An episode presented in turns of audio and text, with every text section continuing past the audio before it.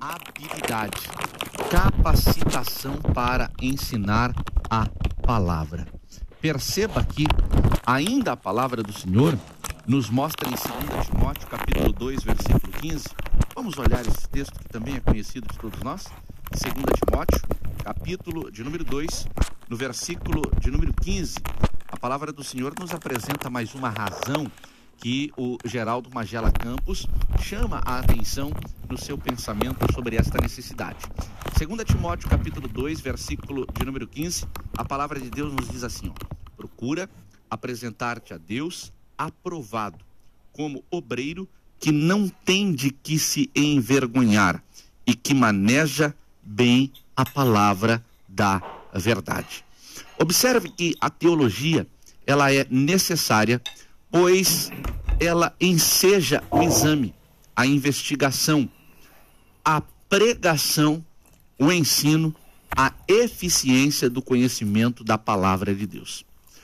Quando nós falamos em teologia, nós falamos de uma necessidade, uma necessidade que é individual, uma necessidade que é pessoal e uma necessidade de compartilharmos no coletivo.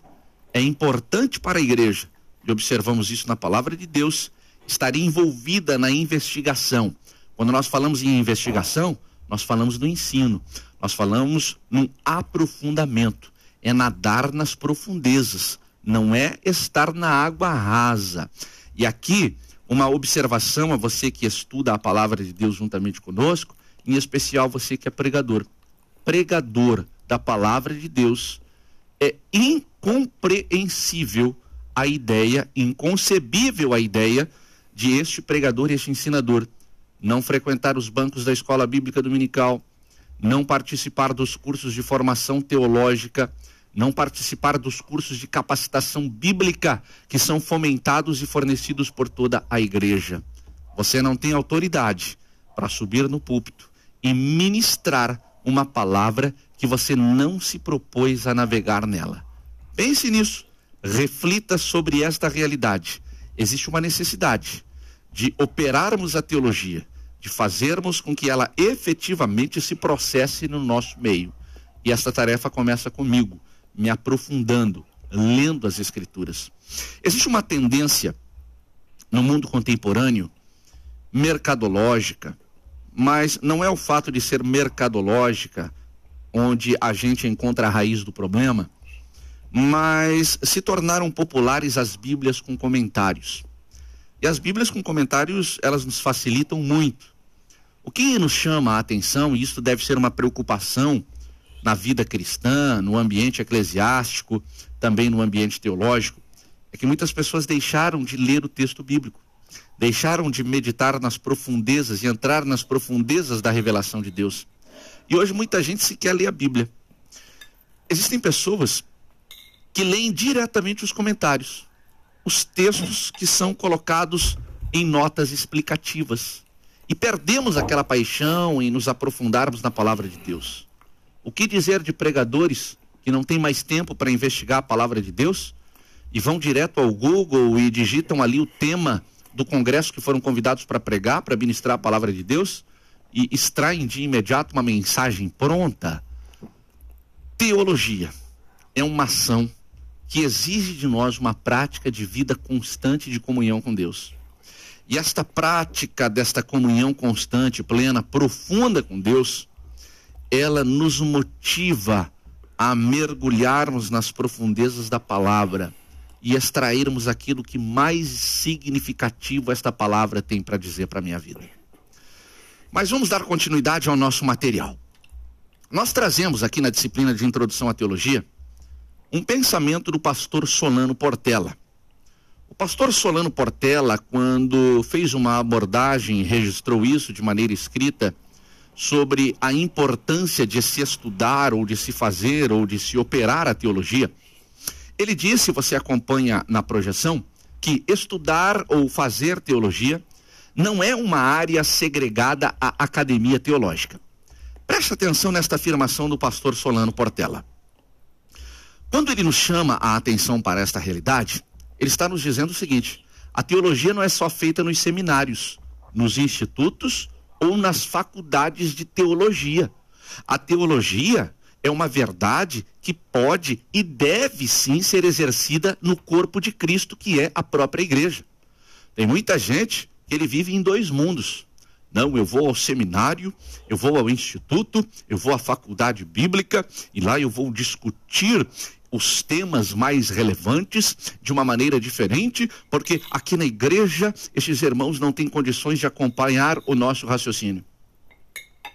Pensamento soberbo e equivocado é esse.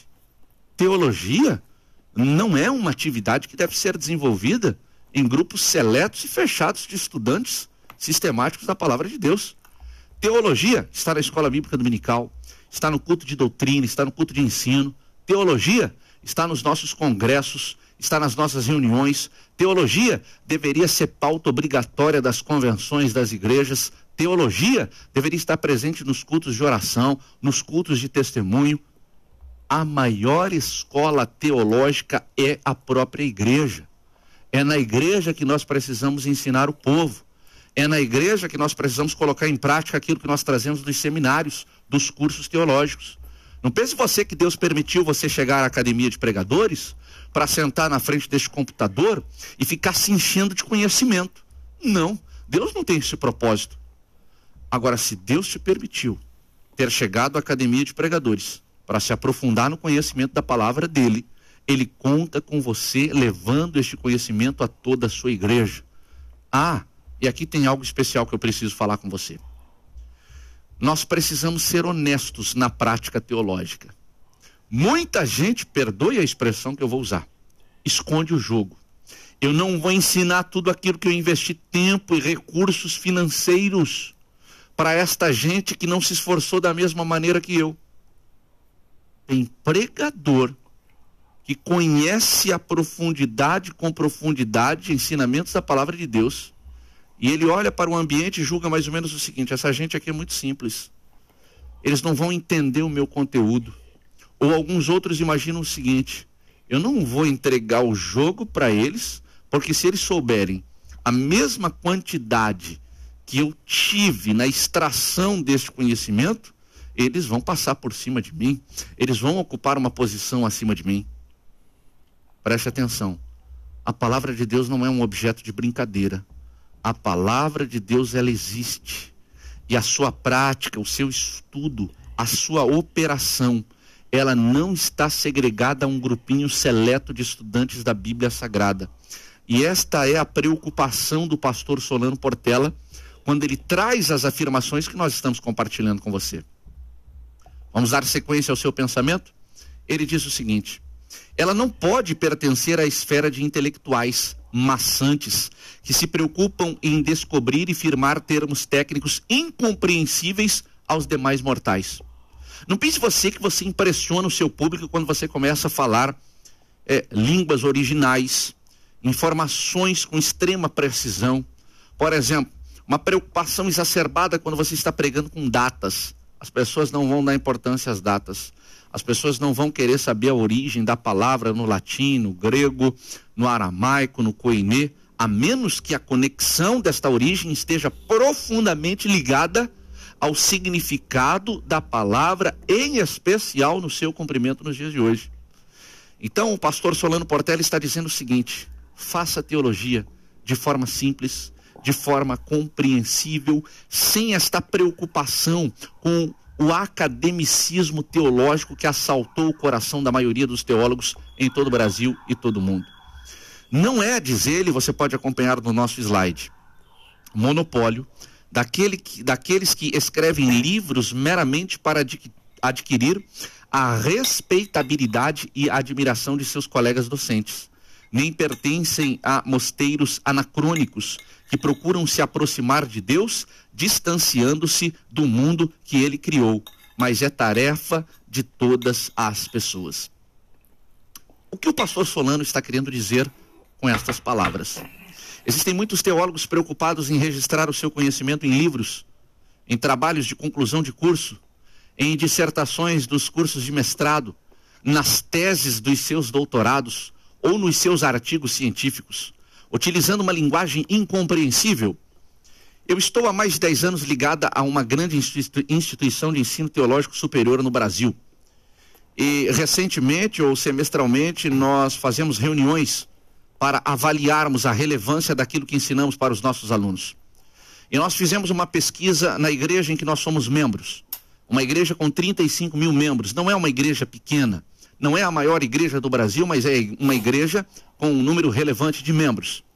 E fizemos a seguinte pergunta para os membros da nossa igreja: O que o conteúdo da faculdade da nossa igreja está interferindo diretamente na sua vida. Guarda esse número. Isso não é fruto da minha imaginação. Mais de 80% das pessoas nos disseram o seguinte: nós não entendemos o que vocês falam.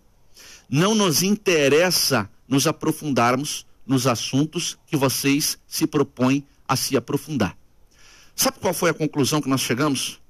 Aquilo que nós discutimos, o material científico que nós produzimos não muda em nada a vida dos crentes e das pessoas que estão na igreja.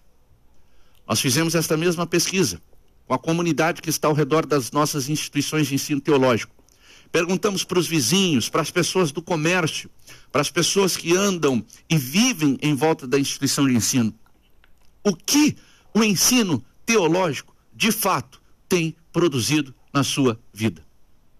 100% das pessoas que não têm ligação nenhuma com a religião, que não têm ligação com a igreja, disseram o seguinte: nós nem sabemos o que é teologia, muito menos vimos alguns dos ensinamentos de vocês fazerem a diferença na comunidade em que nós estamos vivendo. Sabe qual foi a minha preocupação? Nós estamos perdendo tempo, gastando dinheiro com livros caros, nos aprofundando em uma teologia que não está nos levando a nada. E a resposta é muito simples de nós identificarmos. A igreja, que é o corpo de Cristo, não está participando do processo de construção da teologia. Eu sei que eu posso ser um pouco agressivo no que eu vou dizer agora, mas me permita deixar de lado um pouquinho este sentimento de humildade extrema o que eu vou lhe falar, eu vou lhe falar numa autoridade acadêmica. Nós nos aprofundamos no entendimento e na busca da origem da teologia estrutural alemã e tentamos, de alguma forma, através da sua filosofia profunda, dos teólogos contemporâneos profundos, trazer um conhecimento meramente filosófico para a igreja, e isso não está produzindo absolutamente nada. Fica para você que é estudante deste curso o desafio de estudar, de se aprofundar, mas de levar uma coisa que verdadeiramente possa fazer a diferença na vida de quem te ouve. Dando continuidade ao nosso material, nós trouxemos um clássico na disciplina de Introdução à Teologia. E fica esta sugestão, que é o livro Introdução à Teologia Sistemática, do Vincent Cheung, que foi é, prefaciada pelo pastor Solano Portela, que é uma das grandes autoridades do mundo teológico no Brasil contemporâneo, no Brasil nos dias de hoje. Neste livro, intitulado Introdução à Teologia Sistemática, o Vincent, ele diz o seguinte: um repúdio à teologia é também uma recusa de conhecer a Deus por meio do modo por ele prescrito, o conhecimento da Escritura. Você sabe que uma das maneiras de Deus se revelar até nós, de se apresentar a nós que somos suas criaturas, é por intermédio da sua palavra. Desprezar o ensino sistemático dessa palavra é o mesmo que desprezar o conhecimento do próprio Deus. É isto que o Vincent Cheung está dizendo. Pessoas que repudiam a teologia estão, em outras palavras, dizendo o seguinte: nós não temos interesse em conhecermos a Deus e ponto final. Mas vamos continuar lendo o seu pensamento. Ele também diz o seguinte: conhecer sobre Deus ou estudar teologia deve estar acima de tudo da vida e do pensamento humano. A teologia define e dá significado a tudo que alguém possa pensar ou fazer. Ela está acima de todas as outras necessidades. Nenhuma outra tarefa ou disciplina se aproxima dela em significância. Portanto, o estudo da teologia é a atividade humana mais importante. Ele está querendo dizer, em outras palavras, o seguinte: não existe nada mais importante na vida do ser humano do que uma busca pela palavra e pelo entendimento da palavra de Deus. Alguns anos atrás, o Senhor me deu uma oportunidade de estudar. E eu preciso ser sempre grato ao Senhor, porque em meio às dificuldades, às limitações, inclusive econômicas, que nós enfrentávamos dentro da nossa casa, o Senhor me deu esta oportunidade. E naquela oportunidade eu tive a possibilidade de escolher dois ramos de formação na minha vida pessoal particular. Eu quero compartilhar isso para você entender o valor de nós estudarmos a palavra de Deus. E eu não tive dúvidas, de imediato eu escolhi, eu quero fazer uma faculdade de teologia. E eu me lembro que todos os meus amigos estavam buscando uma carreira profissional e não estou dizendo que é errado você buscar, pelo contrário, nós com o estudo, a gente diz, já é difícil, imagine sem o estudo. Mas eu coloquei no meu coração, eu preciso me aprofundar na palavra de Deus. Mas aprendi desde cedo, dentro da minha casa, que é plenamente possível você conciliar o estudo formal é, da palavra de Deus com a sua formação secular. E naquela oportunidade eu me inscrevi em uma faculdade teológica e uma faculdade secular. E pela manhã eu estudava no meu curso secular, na minha área de formação, que sou um profissional nessa área até o dia de hoje, mas também estudava a palavra de Deus à noite no curso de teologia. E eu me lembro que em muitas vezes na sala de aula, os meus professores e os meus amigos diziam: Eliel, investir tempo, investir dinheiro, investir recursos em teologia, isso não vai te levar a lugar nenhum. Você vai perder tempo. Qual é o mercado de trabalho da teologia? Qual o retorno financeiro que você vai ter? O que isso vai mudar na sua vida? Eu estava enfrentando uma dificuldade naqueles dias no acompanhamento das disciplinas, era um curso bastante difícil, bastante pesado. Mas eu disse o seguinte: primeiro meu Deus. Se eu não estiver bem com o meu Deus, eu não vou estar bem em nenhuma outra área. E eu fiquei imaginando, que espécie de engenheiro eu vou ser se eu não tenho um conhecimento pleno da palavra de Deus. Eu vou ser o profissional mais triste, vou ser o profissional mais decepcionado, porque aquilo que arde no meu coração, que é a busca pelo conhecimento da palavra, eu deixei em segundo lugar. É plenamente possível você estabelecer a palavra de Deus como atividade mais importante da sua vida. Isso não vai roubar o seu tempo, isso não vai tirar a sua proeminência nas outras áreas da vida. Eu confesso que eu choro. E eu quero ficar bem perto de você para dizer o porquê do motivo do choro. Quantas vezes eu vejo os pais na igreja dizendo para os seus filhos: não entrem em uma escola teológica. Vai fazer o seu curso de medicina, de, de engenharia, o seu curso de administração primeiro. Teologia, se sobrar tempo, você faz estão completamente equivocados. Invista em Deus, porque as demais coisas vão sendo acrescentadas a cada dia na sua vida. Mas vamos dar continuidade a esta reflexão sobre o objetivo, o alvo e as motivações da teologia. Eu trouxe como sugestão um clássico no estudo da eclesiologia não é o objeto do nosso estudo falarmos sobre a igreja propriamente dita. Os nossos colegas, os outros professores, pastores, vão tratar exclusivamente sobre a eclesiologia. Mas um clássico da literatura cristã evangélica brasileira foi escrita pelo pastor Rubens Múzio. O pastor Rubens Múzio, que você tem a sua foto nesse slide, escreveu um clássico chamado O DNA da Igreja. Neste livro, Rubens Mosio, ele fala sobre a realidade da igreja. O que é a igreja, para que ela serve, quais são as suas funções, como ela pode ser relevante na sociedade, como ela cumpre a sua missão. Mas há um capítulo especial neste livro, e por isso eu trouxe esse livro para compartilhar com você, onde o Rubens Múzio fala da missão da igreja. E quando ele fala desta missão da igreja, ele diz que a igreja só pode ser igreja quando ela cumpre de fato algumas características. E quando o pastor Rubens Múzio fala sobre essas características, ele diz o seguinte: em cada uma das características dessa igreja, a teologia, preste atenção, a teologia é plenamente verificada. O pastor Rubens Múzio é um dos pesquisadores da CEPAL, um organismo que significa servindo a pastores e líderes, um dos órgãos de maior credibilidade de pesquisa na área eclesiológica no Brasil, na América Latina e também no mundo. Você que tem o seu material e que está nos acompanhando na projeção, o pastor Rubens Múzio diz assim: a igreja é a igreja a partir do momento em que ela desenvolve a coinonia. O que é esta coinonia? Quando nós olhamos para esta palavra grega koinonia, nós nos lembramos, eu não vou me aprofundar a respeito do significado dessa palavra, mas basicamente a koinonia é a palavra que expressa uma comunhão que existe entre os membros de uma igreja. E o Salmo de número 133 é um clássico na Bíblia Sagrada que fundamenta a necessidade de vivermos esta comunhão. Então, Rubens Múzio, no DNA da igreja, ele diz o seguinte: fazer teologia é compreender as bases desta união e dos seus propósitos.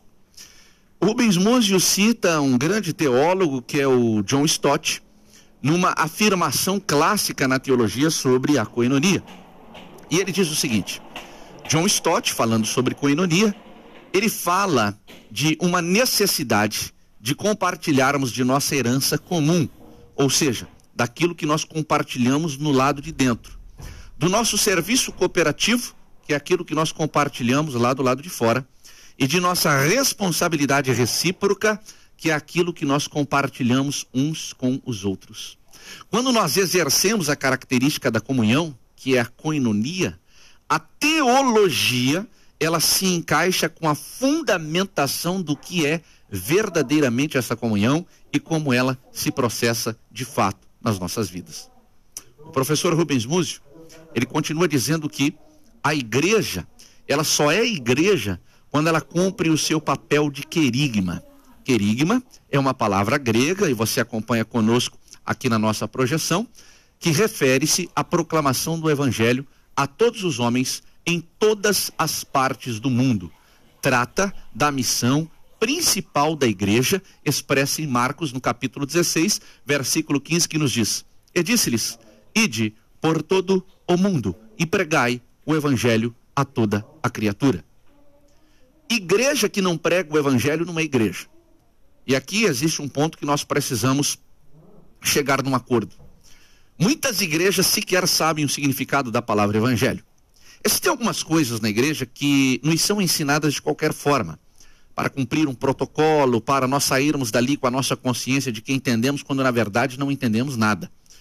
Existem muitas coisas, por exemplo, o conceito de santidade. Ele não é um conceito tão simples de ser compreendido. Mas geralmente nos apresentam o conceito de santidade da seguinte maneira: santidade é separação, é estar separado do mundo no mundo do sentido espiritual. Aí a palavra sagrada diz que só haverão a Deus aqueles que forem santos. E eu pergunto e te desafio a pensar juntamente comigo: você é santo? Certamente você vai imaginar, como eu imagino, que nós não somos santos. Somos pecadores, constantemente somos atacados, constantemente, e essa é a nossa natureza, somos condicionados a nos opormos a Deus. Então, se eu fizer um jogo de palavras dentro de um processo retórico, eu vou dizer para você: nenhum de nós é santo. Então, se nenhum de nós é santo, nenhum de nós tem a capacidade de ver a Deus. E eu posso pegar, através da construção desse jogo de palavras, retórica, e posso dizer para você assim: ó, a santidade é um conceito utópico. Estão ensinando utopia na igreja para você. Pronto, está feita a confusão. Santidade não é um conceito utópico. Mas vamos voltar aqui à palavra evangelho. O que é o evangelho? nos foi ensinado que evangelhos são as boas novas. Você está dizendo que nós fomos ensinados errados? Não.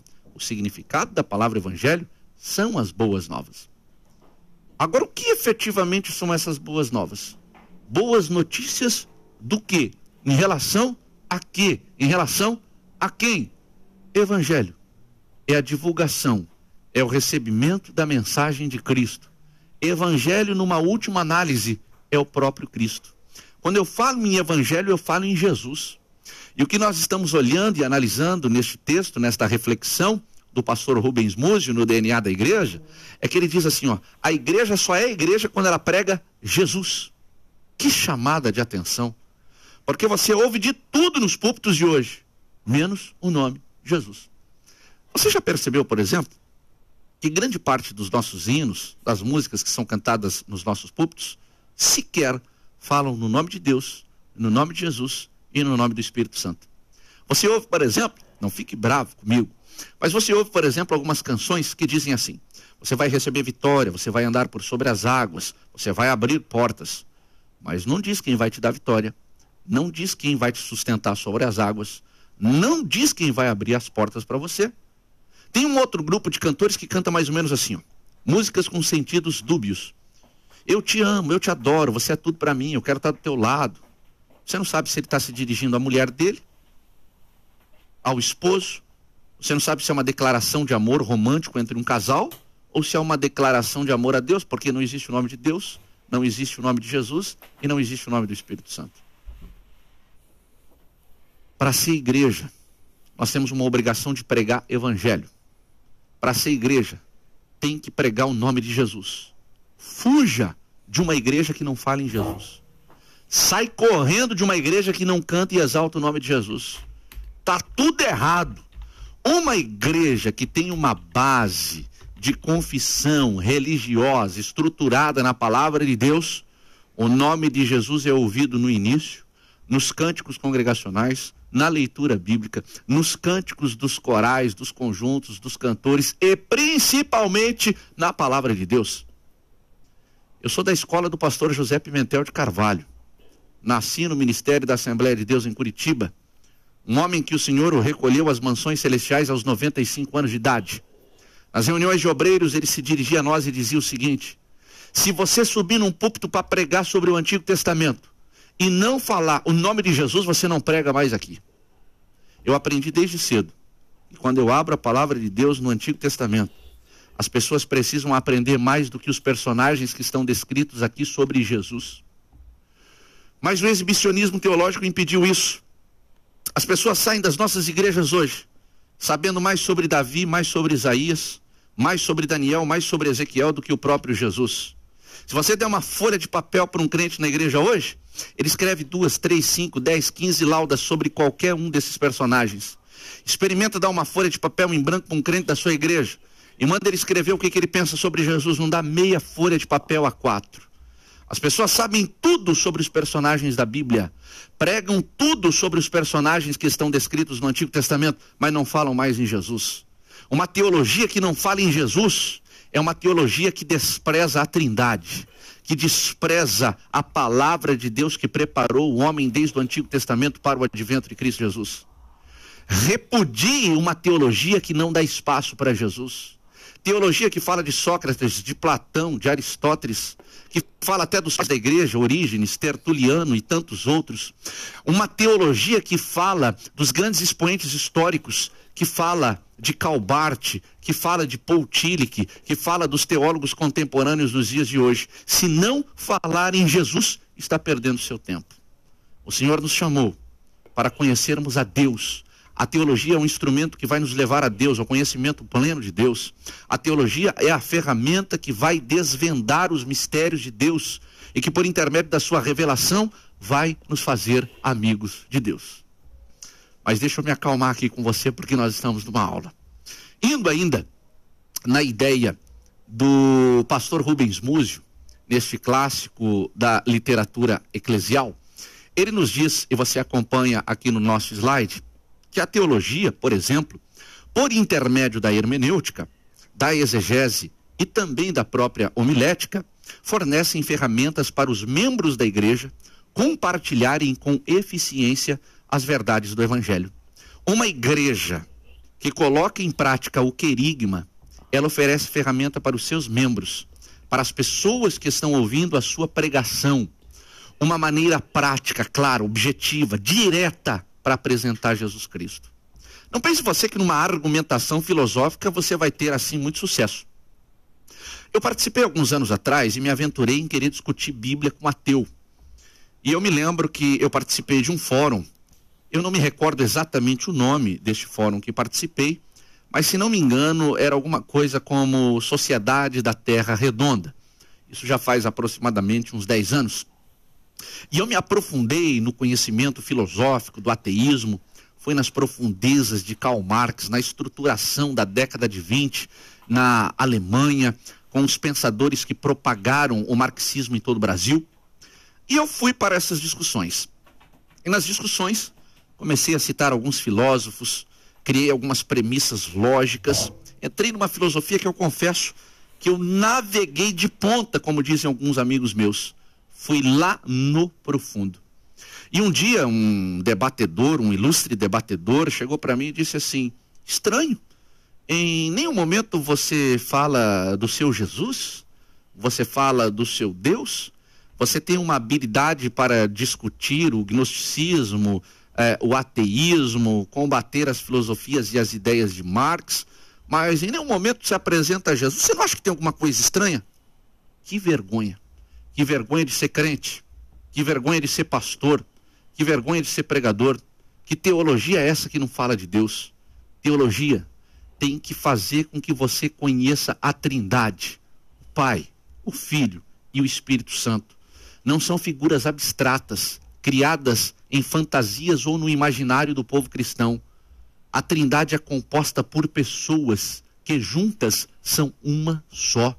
Você serve a um Deus, Pai, Filho e Espírito Santo tem sentimento, tem emoção, se relaciona de forma real. As pessoas precisam sair do culto querendo mais de Jesus, não mais de Davi, não mais de Josué, não mais de Isaías, não mais de Ezequiel. Tem um negócio que me arrepia na igreja. Me perdoe essa expressão.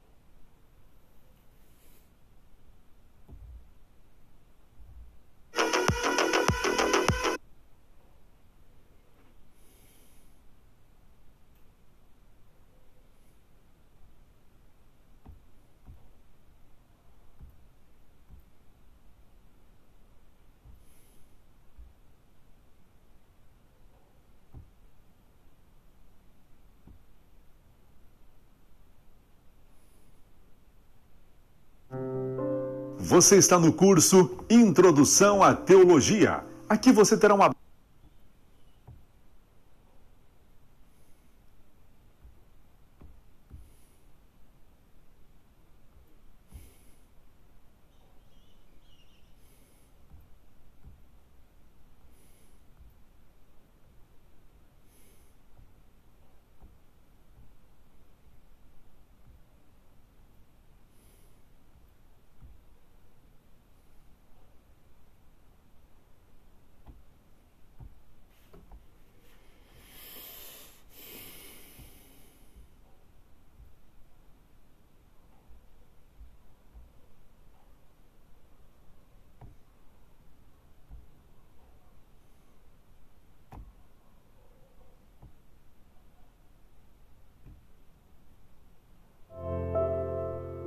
Este é o curso médio em teologia da Academia de Pregadores. Antes de começar este curso em pré-médio em teologia da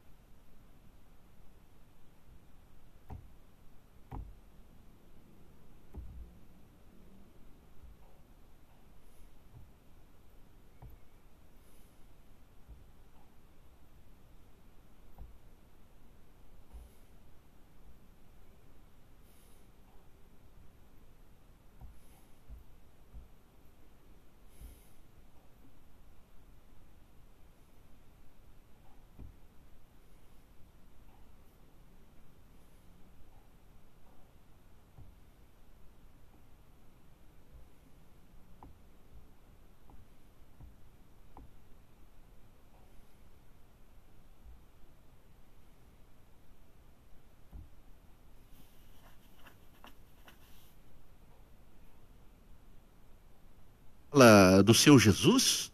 Você fala do seu Deus? Você tem uma habilidade para discutir o gnosticismo, eh, o ateísmo, combater as filosofias e as ideias de Marx, mas em nenhum momento se apresenta a Jesus. Você não acha que tem alguma coisa estranha? Que vergonha. Que vergonha de ser crente. Que vergonha de ser pastor. Que vergonha de ser pregador. Que teologia é essa que não fala de Deus? Teologia tem que fazer com que você conheça a Trindade, o Pai, o Filho e o Espírito Santo. Não são figuras abstratas, criadas em fantasias ou no imaginário do povo cristão. A Trindade é composta por pessoas que juntas são uma só. você serve a um Deus, Pai, Filho e Espírito Santo.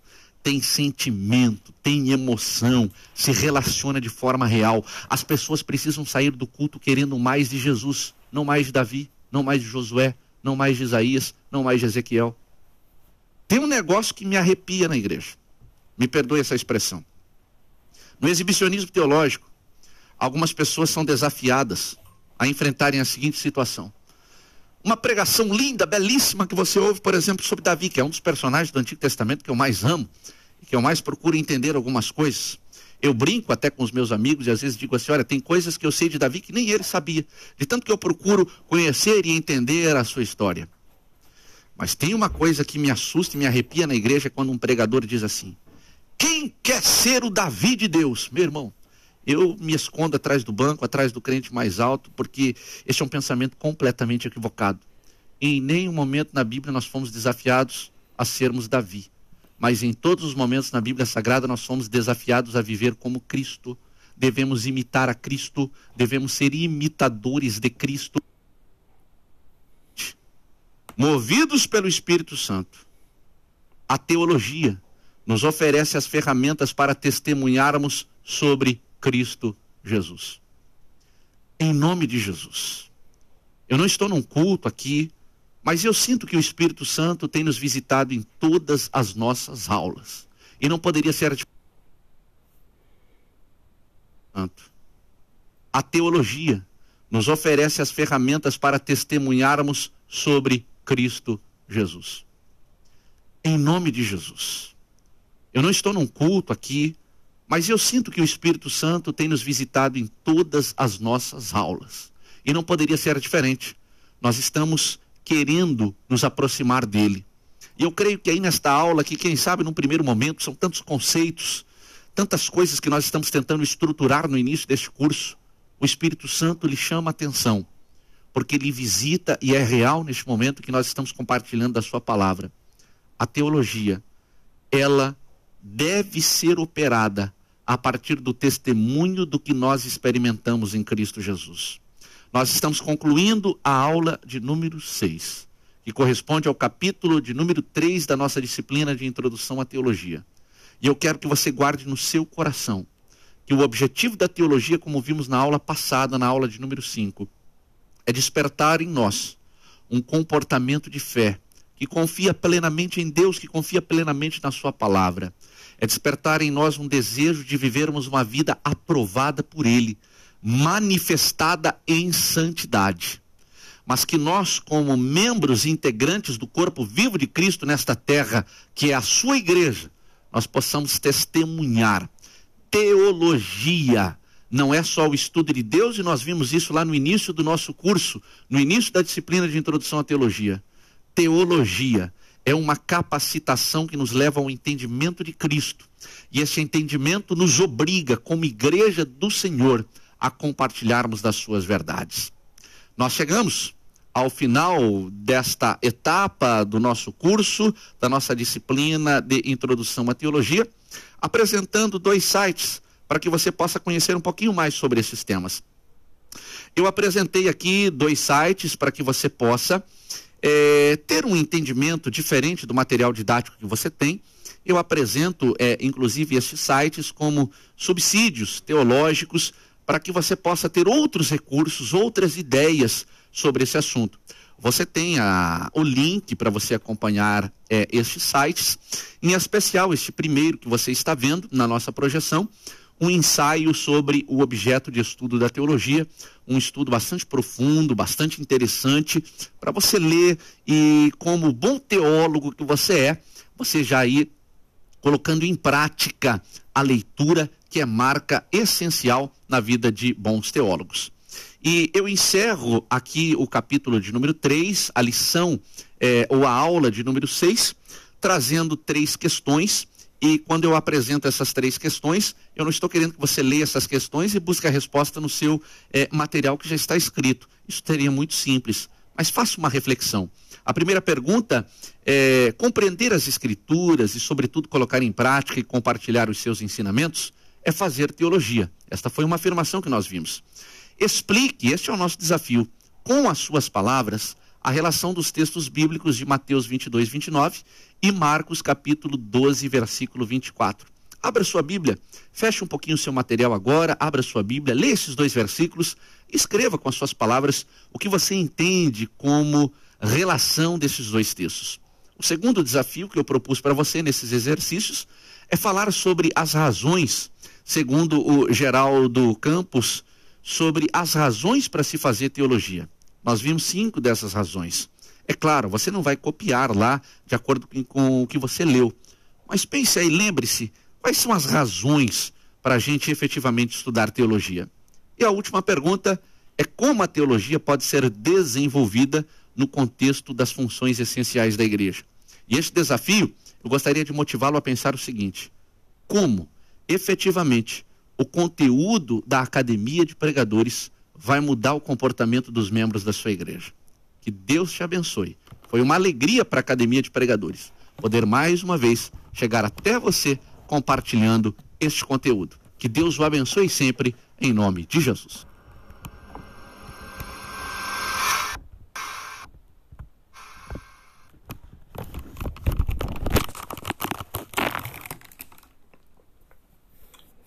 E assim ouvimos a aula número 6 da Academia de Pregadores sobre Teologia. Vamos dar início na próxima semana, aula 7.